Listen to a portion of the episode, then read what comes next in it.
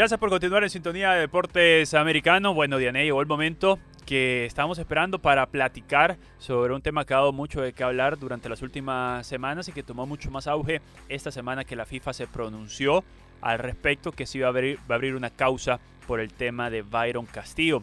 Y para eso, Diane, te presento al tocayo desde Ecuador, a Diego Ordinola, periodista de DirecTV, para que nos pueda aclarar varias dudas que tenemos al respecto Diego, bienvenido a Deportes Americano, un placer saludarte. Un fuerte abrazo, Diego, un fuerte abrazo para todos los que están en sintonía. Qué gusto poder estar acá con ustedes, listo para, conversar y despejar algunas dudas eh, referente a un tema que se ha hablado bastante por acá y, y sé que en el continente. Claro, todo el mundo está pendiente de lo que pueda suceder con Byron, sobre todo después del comunicado que envía FIFA donde asegura que se iba a abrir una causa eh, por el tema de, la denuncia que ha hecho Chile. Me llama la atención que en lo que se pronunció la FIFA manda a llamar a Perú. Pero bueno, ese es otro tema que lo vamos a platicar. Para poner en perspectiva qué está sucediendo con Byron Castillo, eh, ¿es ecuatoriano? ¿No es ecuatoriano? ¿Qué dice, ¿Qué dice en el país sudamericano? ¿Qué dice en Ecuador, Diego? Es ecuatoriano. Ok. Byron Castillo es ecuatoriano. Eh, él es un jugador que que nace en Villamil Playas, en un balneario a una hora de la ciudad de Guayaquil, en la provincia del Guayas. Y bueno, es un jugador que ha estado siendo parte de las formativas de la selección desde muy pequeño, desde la sub-15. Eh, luego hay, hay, hay momentos en donde salen dudas sobre su nacionalidad y ese es el dilema del que se ha venido hablando hasta hace poco. Pero en el último año se despejaron dudas porque el caso de Byron Castillo fue llevado a la justicia ordinaria, en donde un juez eh, ratifica en tercera instancia que el jugador que se duda si es ecuatoriano o es colombiano es netamente ecuatoriano presentando todas las pruebas. Entonces, a partir de ese momento que la justicia ecuatoriana ratifica que el jugador es ecuatoriano, valga la redundancia, una vez así lo volvió a llamar la selección ecuatoriana de fútbol o lo llama en el ciclo de Gustavo Alfaro ya con las selecciones mayores, porque él había estado en juveniles. Eh, es ecuatoriano. Lo que les podemos decir a los chilenos, a los oyentes, que el jugador es ecuatoriano y que fue convocado cuando un juez ratificó su nacionalidad. Entonces, ¿crees que Chile está haciendo esto porque quiere como que ir al mundial o qué es lo que está pasando? Eh, yo creo que Chile realmente ha, hecho un reclamo que si lo hacía hace dos años, eh, sin que el juez determine o, despeje las dudas, creo que podía haber sido un problema. Y Chile yo creo que de alguna manera está buscando una forma para poder arañar algo en, una, en un tema que sí tuvo dudas, que sí tuvo dudas, y eso quiero dejarlo bastante claro, pero ya una vez que la justicia ecuatoriana dictamina que él es ecuatoriano y el, juez, el juicio era contra registro civil, que presentó dudas, pero no, presentó pruebas, pero no, no contundencia, ¿qué podemos decir? Realmente el jugador es ecuatoriano y la federación en este ciclo lo convocó cuando ya ratificaba un juez. Eso es lo que les podemos decir a los amigos chilenos que creo que no van a ganar esta en la mesa. Yo creo que no, no aceptan la derrota y están como que buscando de dónde, de pero, dónde... Pero, es curioso de Ané, es curioso de Ané y Diego también porque Chile ni siquiera está sexto en, en la tabla, no terminó sexto por lo menos en la tabla de eliminatoria, sin embargo ahí se manejan varias opciones o varias eh, eh, hipótesis de lo que podría sancionar FIFA y entre ellos Chile apela a que Byron Castillo jugó los dos partidos de eliminatorias contra ellos en esta eh, clasificatoria de la Copa del Mundo y por lo que depende de lo que haga FIFA podía sumar o podría sumar seis puntos eh, la roja.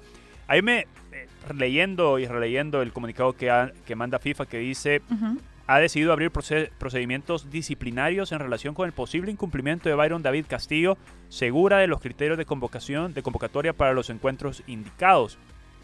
En ese contexto se ha citado a la Federación Ecuatoriana de Fútbol y a la Federación Peruana. ¿Se tiene alguna idea en Perú por qué a la, Federación Peruana se ha citado eh, FIFA? Diego. La, verdad que nos sorprendió también. Eh, Perú, bueno, también está con posibilidades en la tabla, está quinto, bajo el repechaje. Seguramente en esta consecución de puestos, en caso de que la FIFA pueda determinar otra decisión por encima de lo que ha ratificado la justicia, creo que es por eso, netamente también. Eh, de ahí los chilenos obviamente interesados porque Castillo juega contra ellos dos partidos y Castillo juega ocho en la eliminatoria. Nosotros estamos tranquilos, eh, de verdad que la federación está tranquila porque tiene esta, estas pruebas, tiene este aval de la justicia y yo creo que la FIFA va a revisar el caso pero no creo que deba de dudar sobre lo que dictamina la justicia ecuatoriana. Pero, Eh, pero por e- supuesto. Ese es el, el argumento mayor de Ecuador. Sí, pero por supuesto, nadie está por encima de, de la justicia de cada país y, y por más FIFA que sea, si la justicia ya lo dijo y ahí está, y si tienen cómo demostrarlo también, ahí está que, que el chico es ecuatoriano, ¿no? Y que sí es cierto, tuvo un problema antes en, en las juveniles, pero se solucionó con un dictamen ya de la justicia ordinaria del Ecuador. Vamos a ver qué es lo que pasa. Yo tengo, yo tengo duda porque ya tiene que resolver FIFA. El 14 de junio se juegan los repechajes, es decir, tiene poco Sí. tiempo para, para resolver el máximo ente del fútbol mundial y sería tan fácil como ir a, a los, no sé cómo le dicen en Ecuador, a los asentamientos, a las alcaldías y saber qué es lo que, aquí están los datos, aquí están los documentos para demostrar que sí es Byron, como bien dice mi tocayo, ecuatoriano, ¿no? Sí, yo creo que es muy complicado que, que a esta altura pueda cambiar algo. Eh, la FIFA va a tener que... Tiene muy buenos abogados. Yo creo que la última instancia sería que vayan al TAS y Sí. en caso de que la FIFA considere que, que se ha incumplido, que presente los documentos de Ecuador para su defensa y que los interesados también estén presentes. Yo creo que las dudas son razonables. Eh, son muy razonables porque el jugador, eh, el denunciante en este caso es el registro civil. El registro civil presentó eh, pruebas en las que, por ejemplo, marcaban que en el tomo donde se inscribe la gente en playas, eh, la hoja del registro de Byron fue arrancada. Por ejemplo, cuando fueron a buscar esa hoja no la encontraron. Entonces el juez, considerando que sí existía, porque había un indicio que sí había existido, manda a imprimir una nueva, porque cuando la buscaron no la encontraron. Entonces de esto fueron obviamente recabando pruebas los del registro civil y, realmente eran unas dudas muy valiosas. De hecho la federación quería evitar convocarlo hasta que se despejen las dudas y fueron bastante claros. Eh, ellos decían, si fuera por mí yo no lo convocaría en este momento, pero eso fue antes del juicio.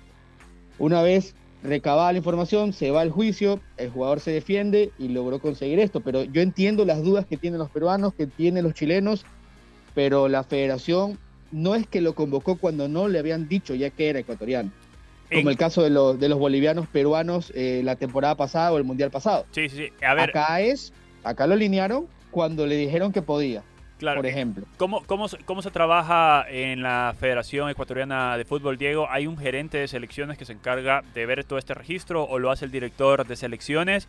Eh, ¿Cómo se trabaja o cómo es ese teje y maneje allá en Ecuador para saber que los chicos o que los seleccionados tienen o cumplen las legalidades para poder defender a Ecuador? Hace mucho tiempo, bueno, hace unos 10 años, un poco menos, salió, se creó una comisión de investigación. Ahí encontraron que existieron, existían eh, más de 140 jugadores con irregularidades. Entonces, en ese caso, ese informe dictaminaba que Byron debía ser separado.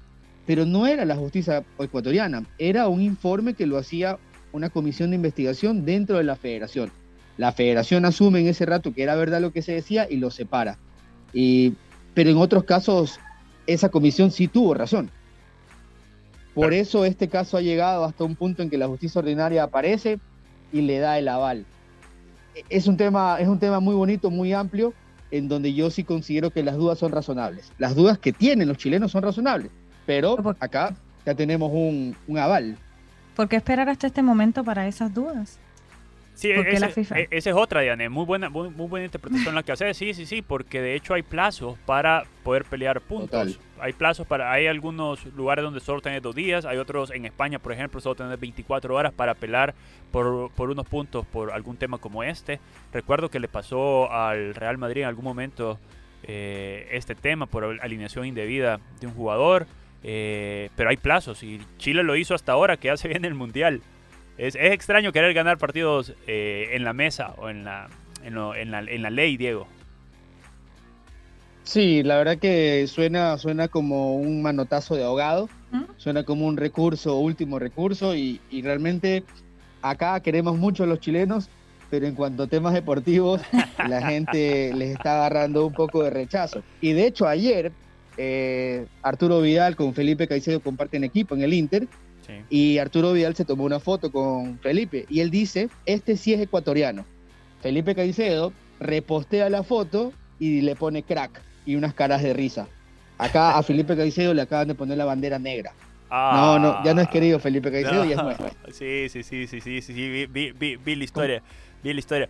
Bueno, sorteado el tema de Byron Castillo, a mí me gustó y la seguridad con la que Diego de entrada dijo es ecuatoriano. Byron Castillo es ecuatoriano y si esa seguridad tiene eh, el Ecuador, pues qué bien y qué bueno que lo puedan demostrar y toda la alegría que van a estar en otra Copa del Mundo que bien merecida la tienen. Tremenda eliminatoria hicieron con Gustavo Alfaro, Diego.